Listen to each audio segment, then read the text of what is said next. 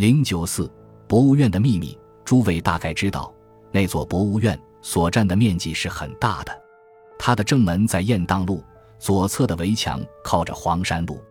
当白熊失踪的那一夜，这巡逻警士正在博物院附近一带巡行。那时时间已近深夜十二点，仲秋的季节，繁星满天，微风不动。他从黎明路那边沿着黄山路缓走过来，因为天气很热，汗流不止，他打算站定了步子，略微休息一下。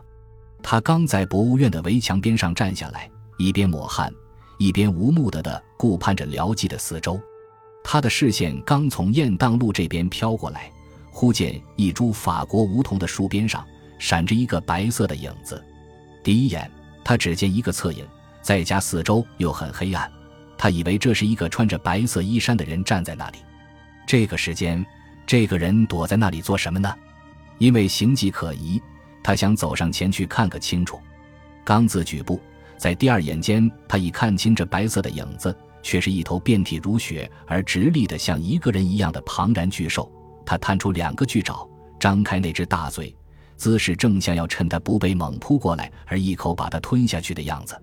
你们想吧，在这深夜的时间，在这幽凄的环境之中，一个人遇见了这样的怪异，任凭他是怎样胆大，他的神经将有何等的变异？当时他惊悸之下，想动作而还不及有所动作。蓦地，他的后脑上面忽被一种分量很重的什么东西猛击了一下，接着他就在这博物院围墙根下晕了过去。其后，这个晕倒在路边的警士因着路人的发现，才被送进了附近的医院。经过了急救手术，这警士虽然苏醒了过来，可是他的神志依然模糊不清，睁开眼来就乱嚷：“白妖怪吃人！”吃人！这怪事发生的一晨，那博物院内恰巧在盛传着白熊标本无端失踪的消息。那个巡逻警，他所看见的白妖怪是什么呢？不就是博物院内所走失的那座标本吗？一具没有心肝脑子的东西，它怎么会活动呢？虽然说在眼前这个疯狂的世界上，那些没有心肝脑子而活动的厉害的东西，原也遍地皆是。然而，眼前的这座标本却明明绝对没有活动的可能性。那么，它怎会跳跑到围墙外面去的呢？这其中究竟蕴藏着何种的幽秘呢？没有人能回答以上的问题。那博物院的当局者原都是站在时代最前线的人物，为了破除无谓的迷信起见，最初原想把这失落标本的事件隐瞒起来，但由于那个警示的意外的经历。却弄成想瞒而无法隐瞒。更显明的一点是，因这警示的话，却证明了那个博物院守夜人的话，并不是神经性的呓语。于是不久后，这一件怪事便以最高的速率传遍了这大都市的每一角落。当时有几份报纸，详细记载着这件新闻。有的报纸刊印着博物院的照片，有的甚至还刊出了那位白熊先生的同伴那只猩猩的预兆。一片神秘的空气，鼓荡得相当热闹。当时这新闻传到了一位青年的耳内，却引起了他甚大的兴趣。那个青年年龄不过二十多岁，名字叫做黄令德。过去他在大学里读过书，他的表面上的职业是某一通讯社的外勤记者，实际他另外还有一个不公开的职务，他在本市某一个以神秘著名的人物手下办着事。据这青年黄令德的意思，一座死的标本居然会兴妖作怪，在这二十世纪的现代，似乎太绝说不过去了。那么，这白熊的滑稽戏剧，料想必有一个暗幕。他很愿意知道知道，这暗幕之后究竟隐藏着些什么。于是，他便用着新闻记者的名义，并携带了一颗好奇心与一个逻辑的头脑，首先去访问那个被白熊吓倒的警士。其实。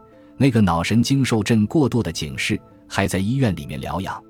经过了一番谈话，结果这警士始终坚持着，那夜他亲见那白色的怪兽。现在他已知道这是博物院走失的白熊标本，张开了血盆大口，正预备一口把它猛吞下去。除此之外，却完全说不出别的所以然来。第一次的探访结果是不得要领，于是。第二次，这青年改换了路线，又去访问博物院的管理者。据这管理者的谈话，他们承认院内在禁食期中曾失去过几种东西。最初失掉的是些蝴蝶标本，后来又不见了一座白熊的标本和一柄匕首。他们的意见认为，这完全是出于有血有肉的人类的盗窃行为，绝对没有什么神秘可言。至于其他无谓的问题，院方却坚决拒绝回答。黄令德认为院方的话非常合理，可是他的探访却依旧是不得要领。但他并不灰心，最后他又找了一个适当的机会，把谈话的目标移到了那个守夜人的身上。据黄令德的观察，这个中年的守夜人面相的确很诚实，不像是个造谣生事的人物，而且他的眼光很澄澈。说话也极有理智，这更不像有什么神经错乱的现象。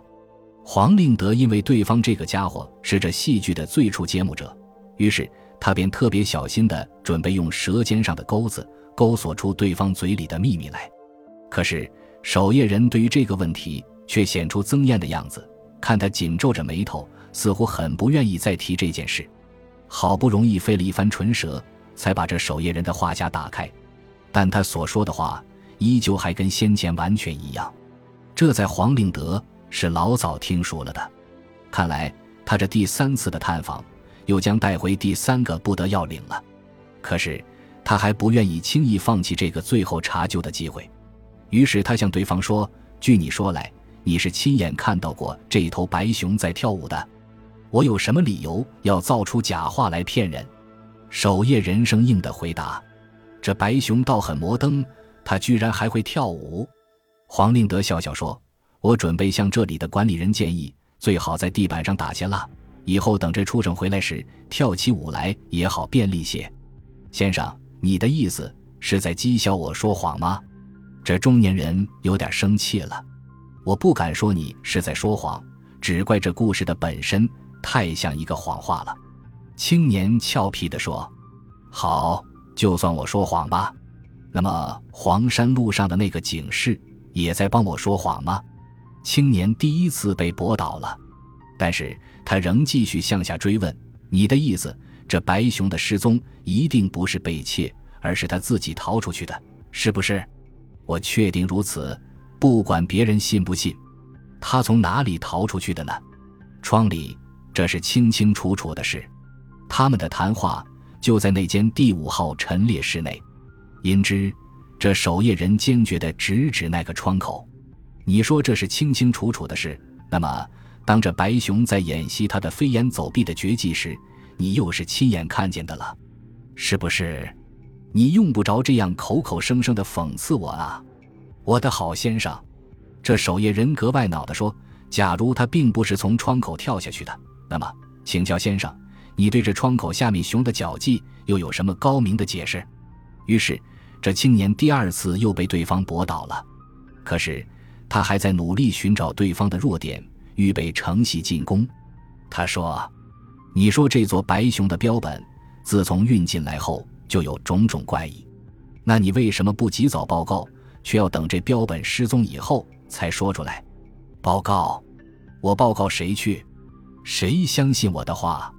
守夜人悻悻然地说：“到现在，你还是不相信这件事。如果我当时来报告你，你会相信我的话吗？”青年第三次几乎被驳得无话可说。他沉吟了好一会儿，忽然找到了一个很大的破绽。他冷笑着说：“你说你是在钥匙孔中看见白熊跳舞的？正是。你想，我还敢开门走进来吗？难道这陈列室内是长夜点着灯的吗？”不点的，奇怪呀！青年突然说：“既然里面不点灯，你在钥匙孔中用什么方法能看到里面的情形？”这中年人瞪直了眼，呆住了。青年暗暗好笑，他想：凭你会说话，破绽到底让我捉住了。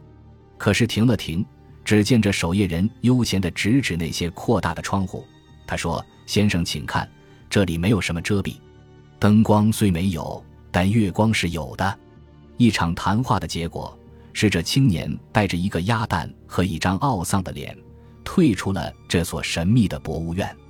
路上，他在想，想不到这样一个面貌诚实的人，会有那样一只伶俐的蛇子，这真是人不可以貌相了。